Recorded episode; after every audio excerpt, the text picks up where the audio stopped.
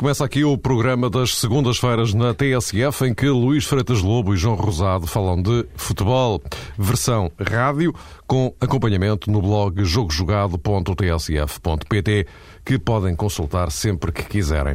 Esta semana, mais cedo do que é habitual, porque vamos ter o relato do Passos de Ferreira Benfica, que encerra a jornada 7 da Liga Portuguesa. Como é sabido, o Braga continua firme na liderança, com sete vitórias em sete jogos. O Futebol Clube do Porto cumpriu a missão ao ganhar ao Olhanense, com Falcão a brilhar outra vez. Mas o Sporting afunda-se num mar de problemas, como se não bastasse a exibição paupérrima frente ao Hertha de Berlim.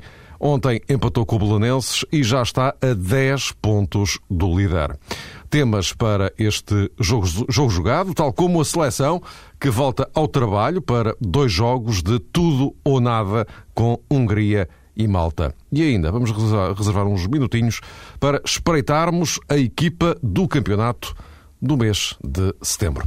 Ora, boa noite a ambos. Vamos eh, começar, vamos começar pela uh, dor de cabeça de Alvalade, digamos assim. Eh, o Sporting eh, parece estar, de facto, eh, enterrado num mar de problemas e, aparentemente, João Rosado não se vislumbra uma solução.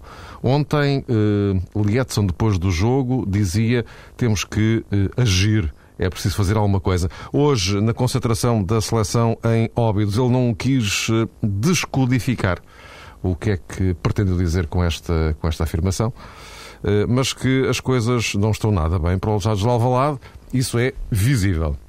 Sem dúvida, Mário. Eh, a questão é, é saber eh, até, até onde queria o Edson colocar o dedo na ferida. Como é evidente, é um jogador muito importante no plantel do Sporting. Raramente é alvo de subios ou de críticas negativas, porque normalmente é ele quem resolve as coisas, como os adeptos e simpatizantes e sócios do Sporting já agora costumam dizer, o Edson resolve, habituou de facto a equipa a ultrapassar alguns problemas, fazendo uh, sozinho muitas vezes o disfarce de uma, enfim, de exibições e de uma série de exibições, até podemos chegar a este ponto, que são francamente decepcionantes. Uh, o Lietzen renovou recentemente contrato com o Sporting, Naturalmente teve a expectativa quando fez esse, quando estabeleceu esse compromisso com o clube de ficar, digamos, como a figura maior de uma equipa vencedora, ambiciosa e com condições para se impor, pelo menos no panorama interno. Isso não tem acontecido, como se sabe. As más exibições do Sporting não, não representam, se quisermos, um fenómeno recente, desde o início da temporada tem sido é, observável um comportamento menor da equipa do Sporting e por isso é também natural, era aqui que eu queria chegar, é natural este desconforto e esta insatisfação que foi pronunciada por Lietzen. Normalmente, os jogadores, eh, e sobretudo aqueles que são mais influentes, mais tarimbados e mais experientes nos plantéis, recusam-se até a tomar eh, determinado tipo de atitudes ou a exclamar eh, determinado, determinado género de afirmações. São muito mais prudentes, resguardam-se mais nestas alturas críticas. E o Lietzen eh, já levantou um bocadinho a ponta do véu, o que é realmente indiciador eh, do, do mau momento que todos conseguem observar na equipa do Sporting. A grande questão à margem dessa declaração de Lietzen é tentar eh, perceber até que ponto a responsabilidade é grande de Paulo Bento nesta matéria, porque obviamente é o, o assunto do momento, é a pergunta maior que se coloca perceber se o Sporting, mercê de uma alteração no comando técnico, pode mudar e pode evoluir para qualquer coisa de muito melhor. Na minha perspectiva, não passa por aí. Isto nada tem a ver, eh, enfim, com aquela análise eh, que fiz concretamente no final da última temporada, quando achava que Paulo Bento, pensava eu, já estivesse, digamos que saturado, eh, enfim, das condições que tinha e tem em Alvalade e eventualmente pudesse abdicar da continuidade no comando técnico. Ele tomou uma opção completamente diferente, inclusive comprometeu-se em âmbito eleitoral. Nesta altura, penso que a mudança de, de, técnico no Sporting não iria resolver nada, pelo contrário, iria acrescentar uh, problemas. Mas é importante, uh, para concluir eventualmente, Mário, esta primeira abordagem, é importante também pensarmos que uma chicotada psicológica no Sporting não resolve nada até por isto, porque o que está eh, fundamentalmente em causa é, é uma política global que, inclusivamente, foi escrutinada e foi validada pelos sócios do Sporting quando eles Há pouquíssimo tempo?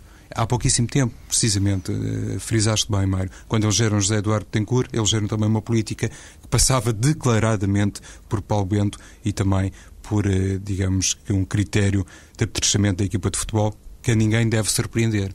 Por isso, aqueles 16 eh, mil espectadores que estiveram à volta disso em Alvalade para presenciar o Sporting Bolonenses. Eh, provavelmente não fazem parte daqueles que votaram na outra lista e não se podem esquecer nesta altura de crítica de que quando José Eduardo Tencourt foi eleito, foi eleito também de braço dado com Paulo Bento e foi validada uma política para o futebol isso uh, deve ser levado em linha de conta, porque a memória das pessoas não pode ser curta. Olha, oh, Luís, uh, já agora, só para enfim, ajudar também a tua reflexão, e pegando nisto que, de, de que falava o, o, o João, Uh, ontem ficam também as declarações do Presidente José Eduardo Tencourt no núcleo Sportingista uh, à hora do almoço, portanto ainda foi antes do, do Sporting Belenenses, em que ele, um tanto inesperadamente, diria eu, eh, resolveu atacar o Benfica. Uh, por causa do, da criação do recente fundo de investimento de, de, de jogadores. Mas, uh, enfim, para lá disso, uh, sublinhando que, com metade do orçamento, o Sporting nas últimas quatro épocas ficou à frente do, do Benfica e que o problema do Sporting não está nem no treinador nem nos jogadores, é um problema de cabeça. mas como é, que, como é que isto encaixa neste, neste quadro? José Eduardo Tencourt, no meio disto tudo, a abrir uma um, uma frente contra o Benfica. Tudo isto é um pouco confuso, não? Não sei. É um pouco confuso. Aliás, esse tipo de declarações que são feitas nessa, nesse tipo de, de atmosferas que, é, que, são as visitas às casas dos clubes, onde há ali um, um clubismo saudável, a maior parte das vezes, mas que ultrapassa um pouco a, o pensamento estruturado, uh, resulta quase sempre neste tipo de, de declarações menos, menos lógicas ou menos equilibradas. Penso que foi o caso. Já foi o caso no, também com os presidentes de, de, Benfica e do Porto, noutras situações, noutras circunstâncias. E penso que, que aqui andou um pouco à volta disso. Declarações inflamadas perante uma plateia que queria ouvir qualquer coisa que, que os entusiasmasse. Uh, não foram, claramente, as declarações mais equilibradas com o Presidente. Mas, enfim, uh, não me parece que seja isso que, que preocupa hoje o mundo sportinguista e, e, pegando um pouco na análise que, que o João estava a fazer, eh, e pegando, por exemplo, no problema através da questão do treinador, que, que, em geral costuma ser sempre o elo mais fraco, costuma ser sempre o primeiro a cair, onde, onde a bomba relógio estoura quando os problemas nos clubes existem, nas equipas, os maus resultados. Eu penso que, que o problema, o grande problema do Sporting não é, não é o treinador. Uh, ou melhor, o, o problema do Sporting não começa no treinador, melhor dizendo. Eh, começa em toda a estrutura, em toda a política desportiva que depois determina uh, a constituição do plantel e da equipa. Uh, ponho aí a questão de perceber quem é que escolhe verdadeiramente este plantel e todos estes jogadores, se é só o treinador ou não sendo só o treinador, havendo essa outra estrutura do departamento de futebol, que tipo de política existe para depois se contratar os jogadores que têm sido contratados de forma, diria, pouco astuta, uh, para utilizar um termo um pouco diplomático, e, e, digo pouco astuta porque está no Sporting como está, financeiramente com pouca força para competir com, com Benfica e Porto no mercado, tem que ser mais cirúrgico nas contratações. Como faz poucas contratações, duas, três, não pode falhar. porque nestas circunstâncias, se falha, problema é que estes jogadores não só não aumentam, como inclusive diminuem o, o rendimento do, do grupo, porque o grupo não está com força suficiente para observer, absorver jogadores que não são mais valias. Eh, e foi o que aconteceu, é, é, o, que, é o que tinha acontecido, pelo menos nesta época eh, até agora, sobretudo com o Caicedo e com, e com, e com o Angulo, enquanto que o Matias Fernandes é um jogador que precisava de, outra, de outra, de outra atmosfera para, para render. Uh, isto tem reflexos, como é evidente, dentro do campo. Agora, quando eu olho o Sporting, uh, os jogos, e ontem estava a ver o jogo, e eu tento encontrar por, o porquê daquela exibição tão, tão deprimente, não me consigo ficar só, só no relevado. Uh, se vou pelo túnel, pelo, pelo balneário, até aos treinos, pelos gabinetes, até, até até à estrutura toda do Sporting. Uh, falando só de futebol, é evidente que, que o Paulo Bento, uh, para além do desgaste tremendo que tem noutras lutas, como já falamos, uh, já tem dificuldade em reinventar a equipa. A equipa cristalizou na forma de jogar. E é curioso notar que, porque esta época, embora de forma ténue e pouco perceptível, o Paulo já tem tentado jogar de forma diferente em termos de sistema. Na Madeira, por exemplo, ensaiou quase um 4-3-3, tem jogado às vezes num sistema mais clássico, joga num 4-2-3-1, método de Jaló, para lhe dar um pouco de profundidade, mas a verdade é que os princípios de jogo são os mesmos, pelo que os jogadores uh, voltam a jogar da mesma maneira. Isto é, a rotina tornou-se mesmo rotina na, na, na, forma de jogar.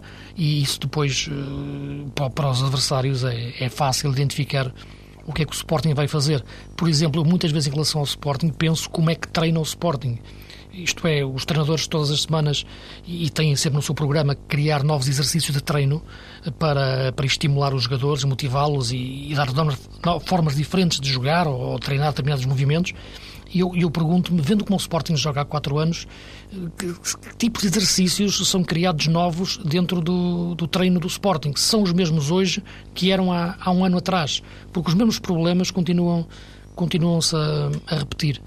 Portanto, e para não me alongar muito, eu parece-me que, que, tudo isto é um problema global eh, que há, que há dentro do Sporting. Há o problema do relevado, as questões de, de percebermos eh, o porquê é que o Polga não rende. Eu acho que o Polga não rende, sobretudo porque também não tem um defesa esquerdo ao lado que, que saiba muitas vezes colmatar o, o, o melhor, o menor, menor momento do, do Polga, porque é que o meio-campo não, não tem uma forma diferente de interpretar o jogo.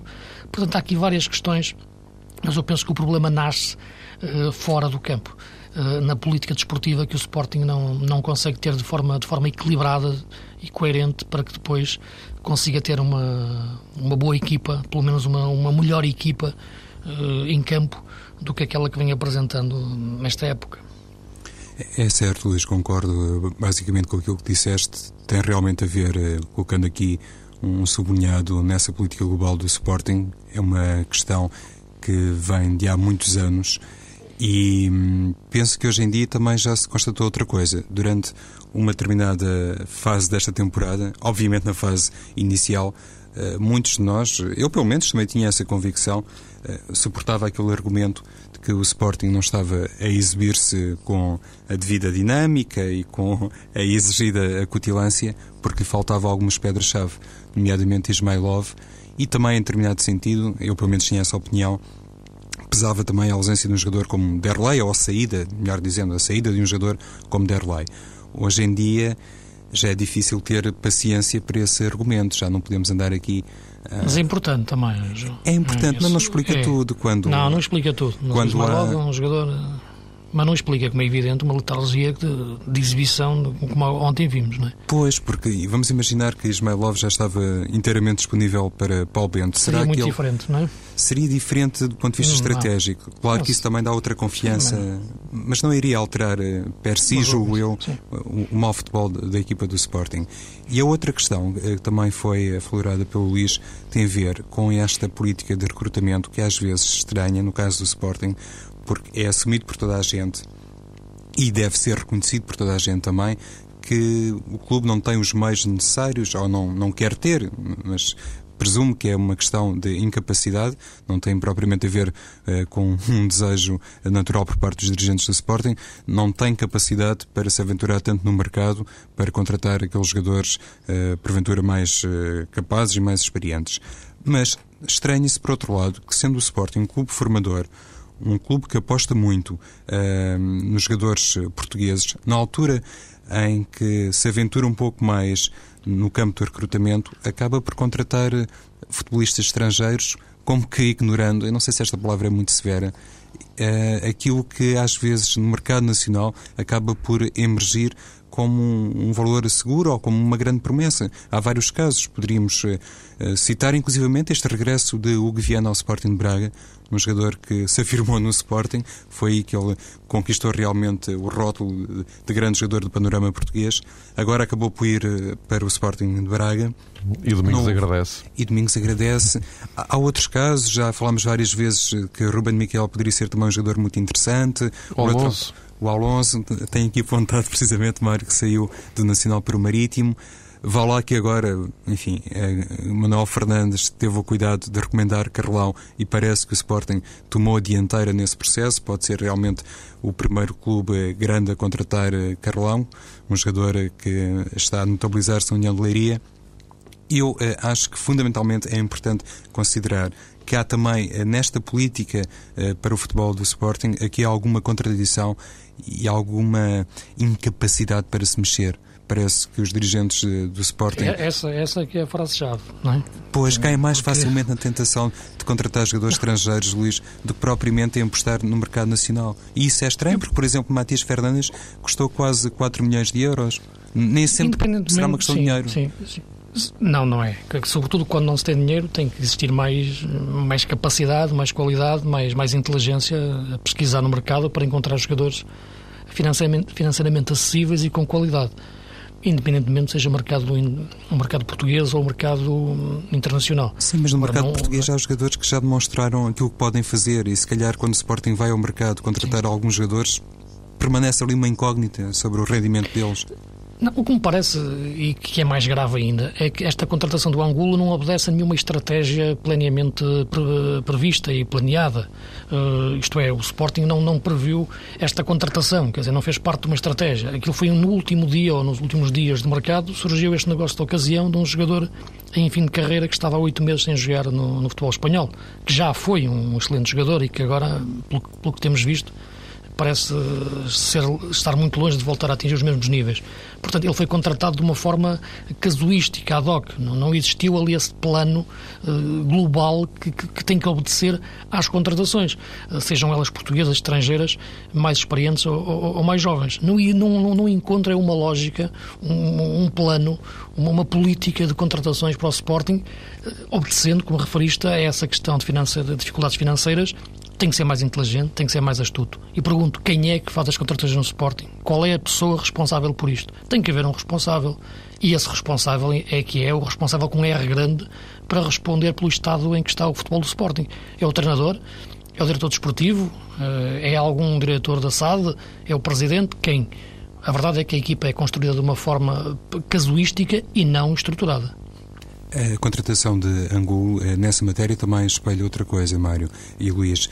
É que o próprio presidente do Sporting, num primeiro momento, quando se lançou em campanha eleitoral, eh, teve o cuidado de dizer que era mais ou menos uma figura uh, da continuidade com tudo aquilo que isso representava, ou seja, não estava disposto a chegar ao Sporting e, digamos que, a percorrer um caminho uh, de maior aventura, digamos assim. Acho que os termos foram mais ou menos estes. Queria claramente fazer uma distinção, José Eduardo Betancourt, relativamente à outra candidatura. E depois, uh, creio que também, quando houve esse momento de aperto, e o Luís tocou nesse, nesse aspecto, quando uh, o universo sportinguista começou a perceber que a equipa uh, estaria muito atrás, comparativamente ao grau de expectativa que estava a ser criado no Benfica, que é o grande rival do Sporting, como toda a gente sabe, pelo menos na cidade de Lisboa, os próprios dirigentes do Sporting, com o presidente à cabeça, não hesitaram em fazer essa contratação de última hora, aparentemente sem grande sentido, sem grande perspeção, sem obedecer a critério algum, muito menos honrando os critérios eh, de quase sempre do Sporting. Passam por eh, formar eh, jogadores e por apostar em jovens jogadores. Angulo uh, rompeu claramente o ângulo desta análise e tornou-se também um sinal de incoerência. É verdade, João, mas deixa-me só, só para concluir. Uma política em que, que, que, aproveite os jogadores da formação não é incompatível com depois uma política de prospecção inteligente para contratar jogadores para acrescentar. Eu penso que as duas coisas são perfeitamente compatíveis e devem ser compatíveis na construção de uma equipa de futebol, seja ela o Barcelona, como o Barcelona faz, seja ela o Sporting, seja ela uma equipa que luta para não descer. Portanto, eu acho que essas, essas duas, duas componentes, formação e prospecção, devem ser uh, compatíveis e, e devem caminhar a par na constituição de um plantel e de uma equipa. Por isso até falei do Hugo Viana, Luís. Curiosamente formado em Alvalade, mas poderia não ser. Podia ter sido Sim, formado no caso do Hugo no Viana era um jogador que saiu, entretanto, agora voltou.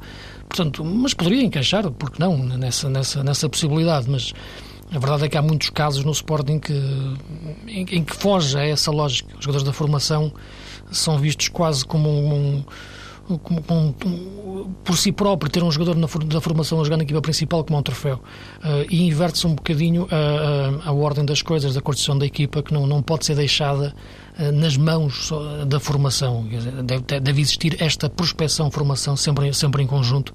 E o Sporting tem falhado, sobretudo na questão, como é evidente, da, da prospecção, quando digo no, dos reforços, do campo de recrutamento que tem que ser mais inteligente do que, do que os outros, eh, ou pelo menos tem que ser mais, mais astuto, porque não tem as mesmas capacidades financeiras. Ora, posto isto, enfim, este era de facto o tema eh, central desta, desta edição, eh, a crise no Sporting. Vamos aguardar pelos desenvolvimentos internos do Sporting e, sobretudo, aguardar pelos próximos jogos, embora seja agora preciso esperar três semanas para o regresso do campeonato. A propósito de campeonato, estrela mesmo está a ser Falcão. E já que falámos de prospeção a propósito do Sporting, não resisto a recuperar aqui o elogio à prospeção do Benfica, feito por Pinta Costa. não, eu não desviei Falcão. Atenção, Falcão é um voa por onde quer e quis voar para o Dragão e recebemos-lo de braços abertos. Agora, eu costumo dizer por brincadeira, ainda disse ontem, que temos que dar o mérito a quem o tem.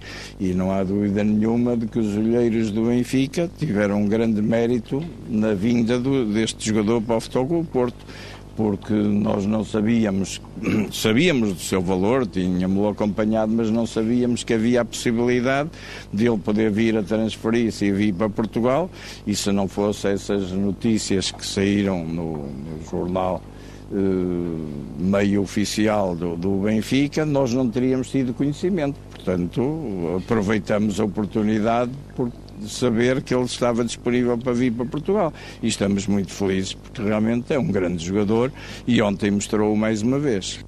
Ora, Rui Costa, diretor-geral da SAD do Benfica, tem uma interpretação própria desta declaração de Pinta Costa. Não, não é nada, não é nada de novo. É, não percebo bem se é um elogio à nossa prospeção ou se é um, um puxão de orelhas à prospeção do Porto. É, mas é normal. Eu gosto muito de falar do Benfica não sonho o Porto todos os dias. Mas okay? esta declaração? Não, de maneira nenhuma. Bom, a questão é Falcão. E o que é verdade é que ainda ontem, em, em Olhão, voltou a fazer uh, das, uh, das dele. Uh, Luís, tão sucintamente quanto possível, para tentarmos aqui encaixar o resto hum. das pedras do puzzle neste curtíssimo espaço-tempo de que dispomos. Falcão está claramente a revelar-se como a figura Sim, está a ser um, um goleador fantástico, mais do que, do que sinceramente eu esperava que conseguisse ser logo no, de entrada no nosso, nosso futebol, no futebol europeu. Uh, penso que não é uma questão de, de olheiros uh, do Benfica ou, ou, do Porto.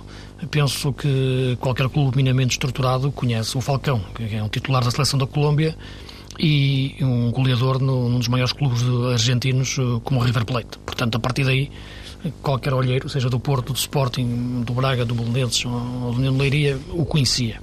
Foi comprá-lo quem, quem, quem, quem, conseguiu pagar mais. Uh, foi o Porto, e ainda bem para o Porto, uh, porque é um jogador de facto com uma capacidade de finalização fantástica. É um jogador de área, puramente de área. Duvido que no Benfica pudesse jogar e marcar tantos golos, tendo em conta que o Benfica joga num sistema tático diferente do do Porto. Por isso, aliás, quando me fizeram a primeira pergunta sobre o Falcão vir para Portugal e era a hipótese de jogar no Benfica e, e, e me colocaram a questão de jogar ao lado do Cardoso em 4-4-2, eu referi que talvez o Benfica precisasse de um jogador que se movimentasse mais fora da área e ter o Cardoso na área. E por isso pensei que o Saviola fosse melhor, como tem sido até agora. Agora, num 4-3-3 como o Porto joga, a precisar mais de um homem da área, uh, porque desta vez tem homens muito móveis uh, ao lado, como o caso do Hulk, do Mariano, do Rodrigues. Uh, o Falcão está, está a encontrar o habitat perfeito para, para se movimentar naqueles curtos espaços de terreno.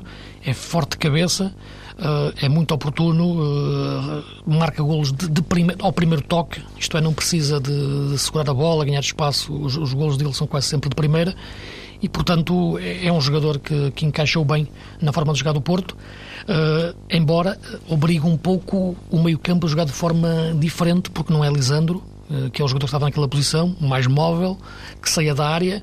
O Falcão não tem essas características, uh, mas aos poucos o Porto tem conseguido entender a forma de jogar de Falcão. Falcão tem entendido também a forma de jogar da equipa e nesse cruzamento têm aparecido as oportunidades para os golos e ele tem feito golos e já o provou, depois de algumas dúvidas que o professor João Ferreira teve antes do jogo de Londres, se ele seria ou não jogador para, para a Liga dos Campeões e, e eu acho que sim, como provou frente ao Atlético Madrid.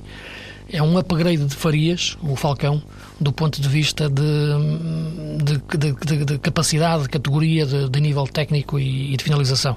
São jogadores parecidíssimos na forma de se movimentarem, só que o Falcão é mais jogador. O tal upgrade técnico e tático que, que faz com que ele faça mais golos e possa os fazer também na, na dimensão internacional na, na Champions. E o que mais me impressiona, João, é o facto de ter sido muito rápido. A adaptação, a integração, tudo rapidíssimo, não é? Eu gostava aqui de lembrar-me do Lisandro, que demorou imenso tempo até explodir, não é? O Falcão não. A questão, Mário, é que o Futebol Clube do Porto tem realmente, eh, do ponto de vista coletivo, muitos argumentos que podem sustentar a afirmação de um jogador como Falcão. E digo isto porque, por exemplo, nas bolas uh, altas no futebol aéreo, Falcão uh, tira sempre benefício, além da sua categoria individual, que já se percebeu que é realmente um jogador capaz de marcar a diferença, mas uh, tira partido do facto de muita gente no campo do, do, opositor estar preocupado com jogadores como Rolando, como Bruno Alves, e depois Falcão sabe romper bem ali no, nos espaços, eu diria, de alguma indecisão.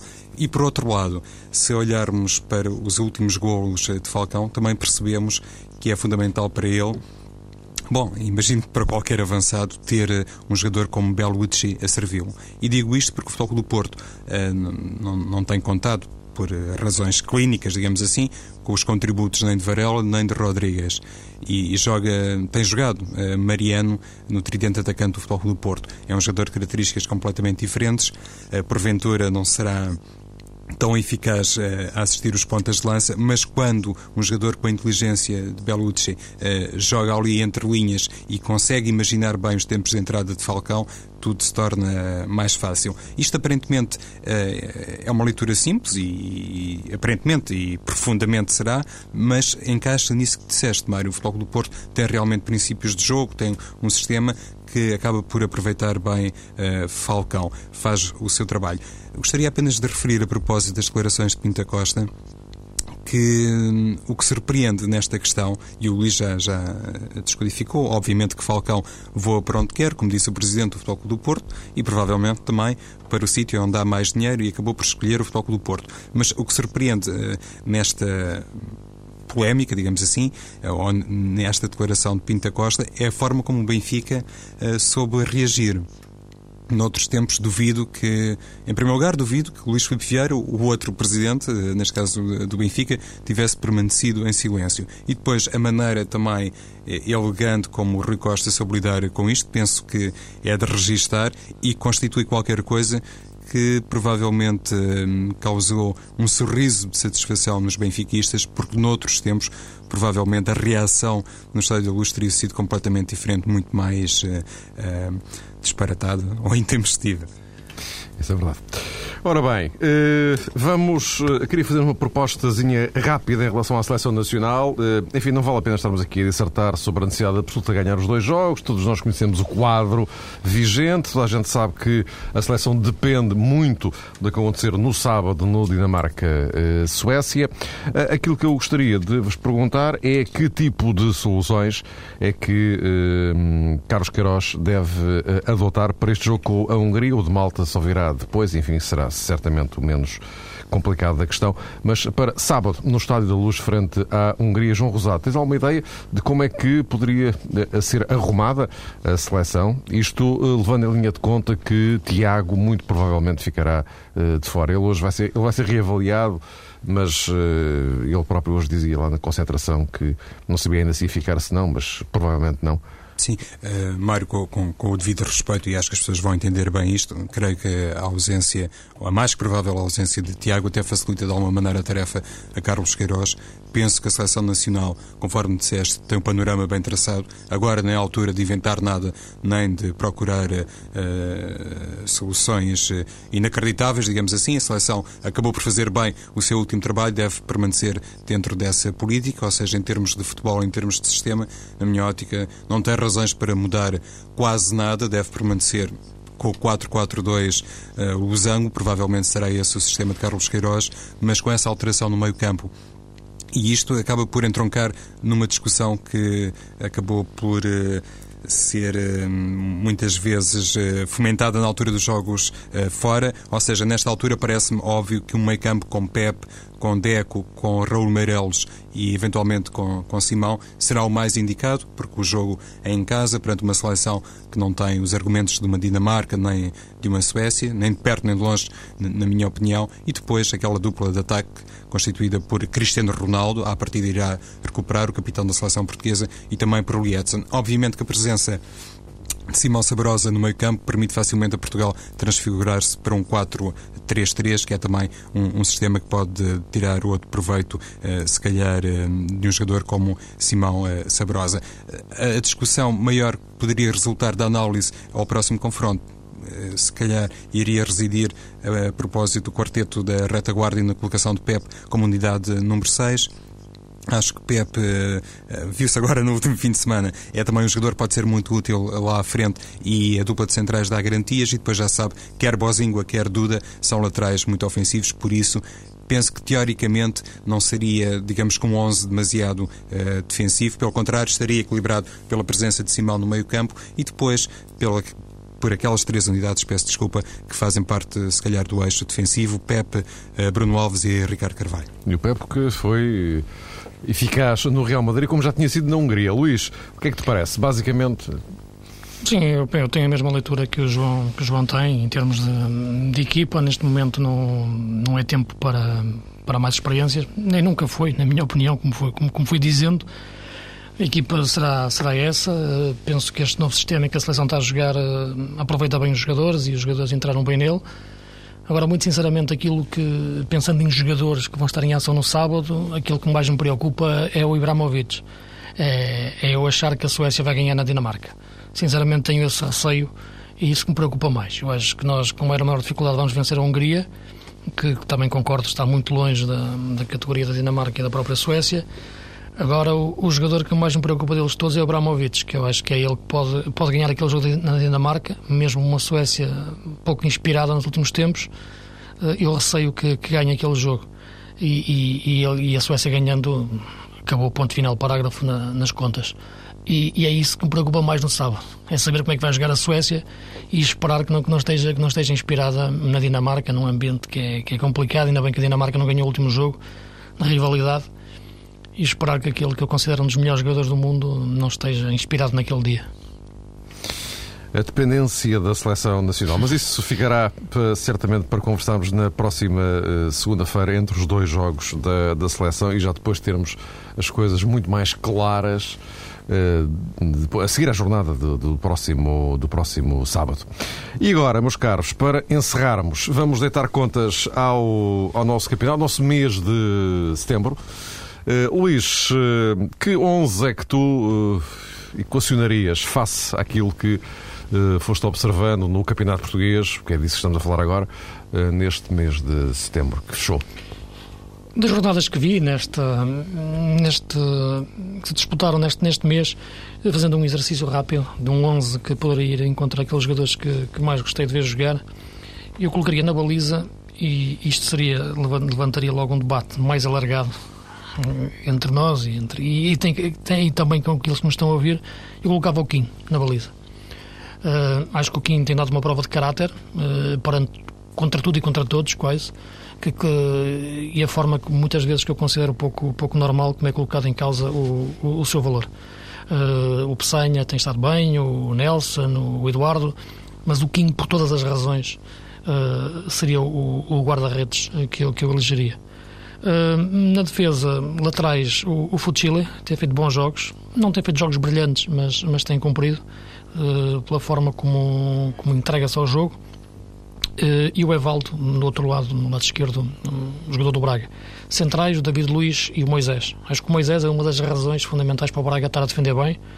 O David Luiz é, é um jogador que tem que jogar a defesa central, não o põe, não o põe no lateral esquerdo porque é matar um, um grande defesa central e, e pôr a jogar um banalíssimo lateral esquerdo. Uh, no meio campo, uh, o Vandinho, outra das boas razões para o Braga estar a jogar bem, um jogador que, que vai renascendo semana após semana. O Aymar, que é, que é meio Benfica, na forma do Benfica construir o jogo, na forma depois de defini-lo, aí já é quase 80%. Uh, e um jogador que, que, tem sido muito importante no União de Leiria. Aliás, devo acrescentar que eu ontem vi um jogo ao vivo muito engraçado que foi com Leiria Leixões, com duas equipas a tentar ganhar, embora cometendo muitos erros defensivos, e talvez ainda um bocado sugestionado por isso. E escolho um dos jogadores da equipa de Manuel Fernandes que tem feito também bons jogos no, no, nas últimas jornadas, que é o Pateiro. Eh, ele joga às vezes mais na ala, ontem jogou mais no meio eh, e elegeria este jogador pela garra, pela velocidade e pela forma como leva a equipa para o ataque. No trio da frente, o Falcão, pelas razões que já falamos, o Alá, porque inventa golos e jogadas para golo no Braga, eh, e o Carlão, que também ontem vi fazer um grande golo pelo Leiria. Embora me pareça um pouco lento, eh, não sei se terá a dimensão de, de Sporting ou de equipa grande, eh, mas é um avançado que, que nesta semana, que nesta, neste mês, mereceu este destaque e espero voltar a vê-lo mais vezes a fazer golos assim para, para ter a certeza que afinal em mesmo de equipa grande. Para já tenho dúvidas.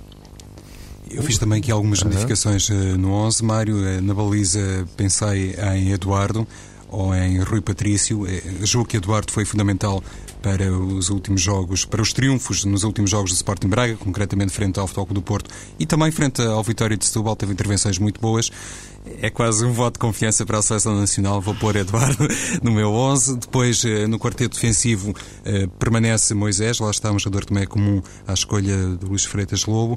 Escolhi Moisés e Daniel Carriço. Acho que tem sido uma exceção no futebol mal do Sporting tem sido capaz de conservar o seu rendimento e mesmo do ponto de vista psicológico não é fácil para um jovem jogador e Carriço tem provado que realmente também a esse nível pode mais tarde ser o patrão de uma equipa enfim, capaz de exibir um futebol diferente para melhor. Portanto, dupla de centrais Moisés eh, Carriço, na lateral direita. Eh, isto aqui também acaba por ser um prémio, mas francamente tenho gostado do seu comportamento e da sua atitude. Vou escolher eh, Miguel Garcia, do Olhanense, que regressou ao futebol depois de cumprir um caminho muito difícil e penso que ele tem feito, de facto, jogos bons, exibições sim, sim, seguras. É justo, é merecido, é. Pois, Luís, é mais por isso. Falaste sim, em, sim. caráter a propósito de Kim e eu apetece-me utilizar o mesmo termo a propósito sim, de Miguel Garcia. Na esquerda, um jogador que ainda não vi ao vivo este ano, provavelmente neste âmbito o Luís poderá dar-me uma ajuda, mas ele está nas seleções, que é o Silvio do Rio Ave, um lateral esquerdo que estará a cumprir o seu caminho, não é? Mas eu tenho dificuldades em ver laterais esquerdos que só jogam com o pé direito. É um problema que eu tenho na minha, nas minhas análises. Pois, eu é tinha escolhido inicialmente o Álvaro Pereira para, naquele claro. primeiro 11, mas agora achei que poderia uh, refrescar sempre, mais a equipa. Eu sempre, eu, sempre, eu sempre, que vejo, eu sempre que vejo o Silvio, a defesa esquerda, imagino, ele dava um grande lateral direito. É até possível que aconteça. Então, continuando, eh, no meio-campo, eh, vou escolher outro jogador eh, do Olhanense que eu acho que tem feito jogos muito bons, que é o Rui Duarte. Vi a exibição de Rui Duarte em Alvalade, frente ao Futebol do Porto também não esteve mal. Enfim, um jogo muito mais complicado para a equipa de Jorge Costa, mas acho que pode estar neste meio-campo, Rui Duarte. E marcar cantos é uma dor de cabeça para os guarda-redes. Olha, o Elton que o diga. Ontem livres também, sustos. precisamente, é. Mário. É, é, um jogador fino e consegue preencher as tarefas defensivas. E às vezes estas duas virtudes não são combináveis num único jogador. Uh, Ramírez, penso que merece continuar no meu 11. Exemplo de Hugo Viana, e aqui vou acrescentar um jogador do Sporting Braga que creio que já fazia parte do primeiro 11 de Luís Freitas Lobo, que é o Alain. Uh, estou rendido uhum. realmente às exibições de Alain, também é o determinante no Sporting Braga. No ataque, gostaria de escolher. Uh, Carlão e Edgar, o jogador do Nacional, mas sou obrigado a permanecer fiel às estatísticas e a deixar uh, em campo, entre aspas, Falcão e Cardoso com sete gols cada um. Meus caros, ponto final. Uh, voltaremos a encontrar-nos na próxima uh, segunda-feira, já no horário habitual, entre as, entre as 8 e as 9, entre as duas partidas da Seleção Nacional, Hungria e Malta, para falarmos. Uh, enfim, depende de sábado, depois logo veremos. Até para a semana.